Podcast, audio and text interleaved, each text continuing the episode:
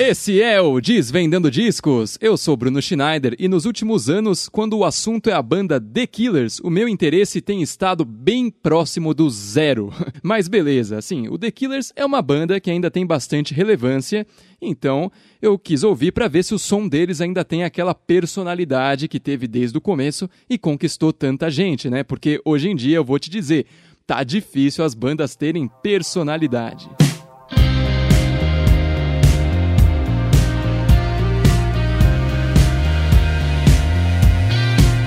Então, vamos aí. O The Killers é uma banda formada em 2001 em Las Vegas e faz parte do movimento indie.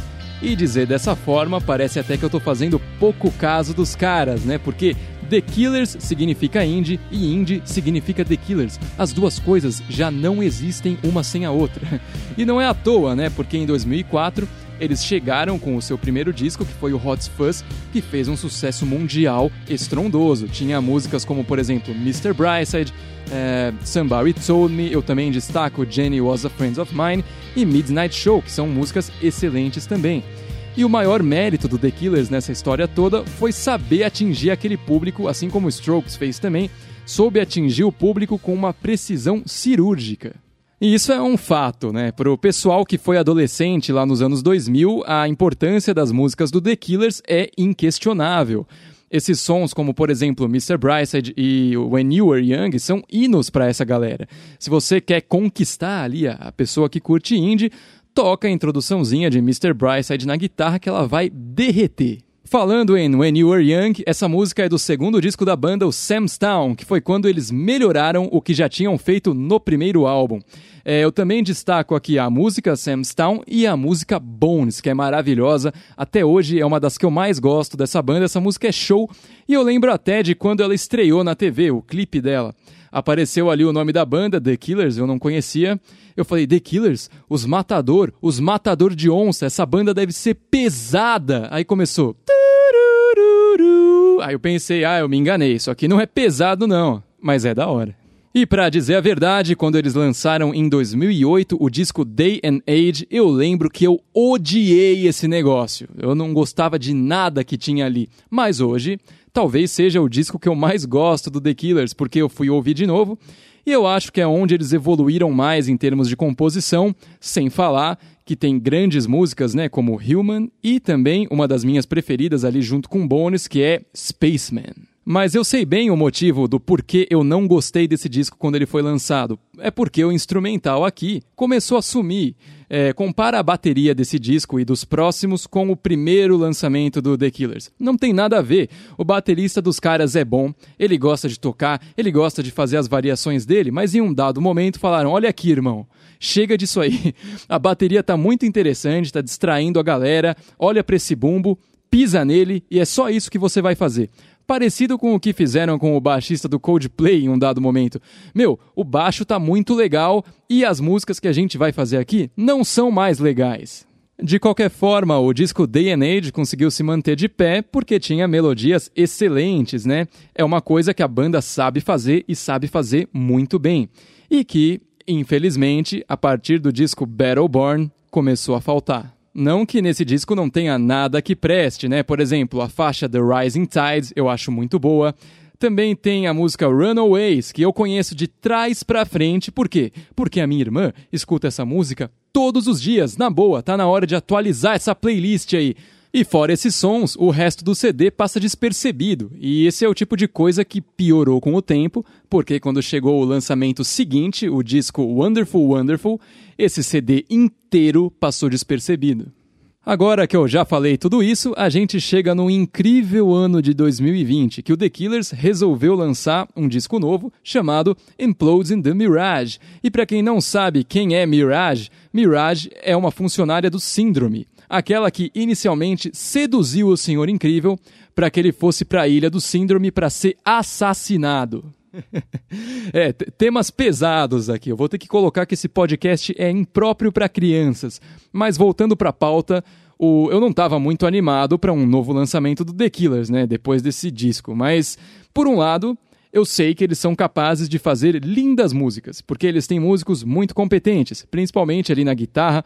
O vocalista Brandon Flowers também tem uma voz muito boa, e como eu já falei, o baterista também é bom quando está desinibido, né? E, mas o álbum Wonderful Wonderful deixou, a, deixou tão a desejar que eu não sabia o que esperar desse disco. Por sorte, foi pro lado positivo. E o negócio já começa bem com a faixa My Old Soul's Warning, que tem um refrão forte, algo que não apareceu no Wonderful Wonderful inteiro, nunca apareceu um refrão marcante que fica na sua cabeça, então a gente já tem um logo de cara aqui. O, a letra também da música é muito boa, assim como a maioria desse disco, mas eu vou falar sobre as letras daqui a pouco. Na sequência, a gente tem a faixa Blowback, que já ganha alguns pontos automaticamente aqui no Desvendando Discos, porque a guitarra é bem da hora. Só que no finalzinho entram uns vocais femininos que lembram alguma coisa da Enya, né? Só que totalmente deslocada, ficou muito desconexa com a primeira parte da música, mas o álbum já se recupera logo na faixa seguinte, Dying Breed, que é um dos pontos altos aqui. Ela é totalmente over the top, assim como a maioria das músicas desse CD mas ela tem uma diferença boa, porque no começo ela tem um loop, né? Aquilo que vai se repetindo e uma hora começa a crescer, até que você tem a satisfação do momento em que entram todos os instrumentos e a música fica pegada. Então essa música vale muito a pena, diferente da próxima, né? Que chama Caution, que também é over. Essa música ocupa espaço pra caramba, mas toda essa parte do desenvolvimento até chegar no momento de satisfação não acontece. Lightning Fields vem logo depois e tem um teclado bem bonito aqui, hein? Esse é o melhor aspecto dessa faixa e, claro, ela é muito espaçosa de novo. E esse é exatamente o contraste com o disco Wonderful Wonderful, né? Dessa vez a banda pecou pelo excesso e nesse caso, para mim, foi a escolha certa, porque vale mais a pena você experimentar e acabar incomodando as pessoas com o seu som do que fazer um disco que, quando acaba e começa outro, a pessoa nem percebe. Aproveitando que eu falei em incômodo, a música Fire in Bone cai muito bem nessa categoria, porque ela se desenvolve em cima de uma linha de baixo de no máximo três notas, e aí vai soltando uma esquisitice aqui e ali para ver se consegue pegar sua atenção, né? Ela te dá um susto, que faz você mexer no fone para ver se está tudo certo, mas aí passa dois segundos e você já esquece que estava escutando essa música. Outra que eu gostei bastante, que eu posso colocar no top 3 desse negócio todo, é Running Towards a Place, que tem um instrumental e uma batida sólidos, a música te mantém engajado até o fim. O único problema é aquela velha síndrome, a síndrome de não fazer a ponte direito, fazer a ponte de qualquer jeito, porque tem gente que de fato não presta atenção na ponte, tem gente que só ouve o refrão das músicas. Mas aqui no Desvendando Discos, as pontes são valorizadas.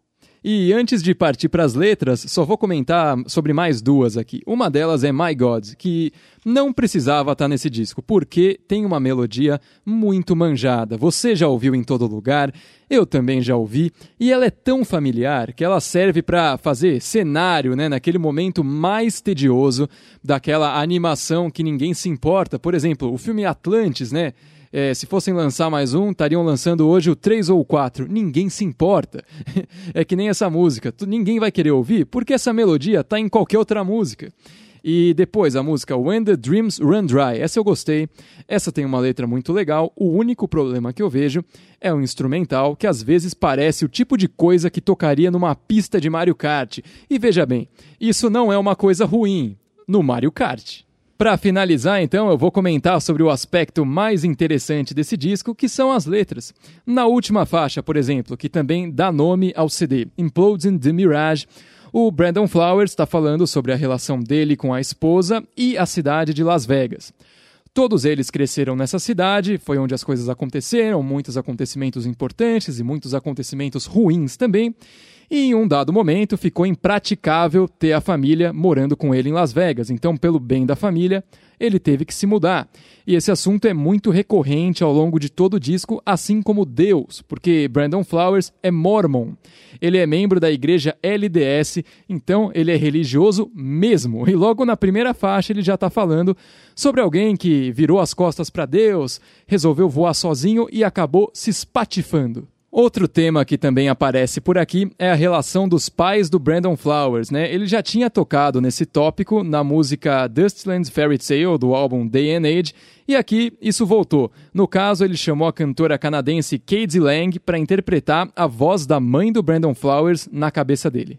Então a gente tem nesse disco um Brandon Flowers muito vulnerável, muito exposto, escrevendo letras reais. E é por isso que elas são tão boas, né? Porque elas são verdadeiras e acabam dando vida para todas essas músicas.